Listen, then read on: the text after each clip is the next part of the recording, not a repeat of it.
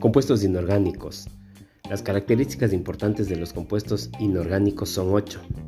Y empezamos. La primera, son todas las combinaciones de los átomos de la tabla periódica. Número 2. Sus reacciones son sencillas y lentas. Número 3. Son solubles en agua. Número 4. Son insolubles en solventes apolares. Número 5. Sus pesos moleculares son bajos. Número 6 conducen corrientes eléctricas en estado acuoso. Número 7. Sus puntos de ebullición y de fusión son altos. Y número 8. Generalmente contienen enlaces iónicos o metálicos. Estas son las 8 características importantes de los compuestos inorgánicos.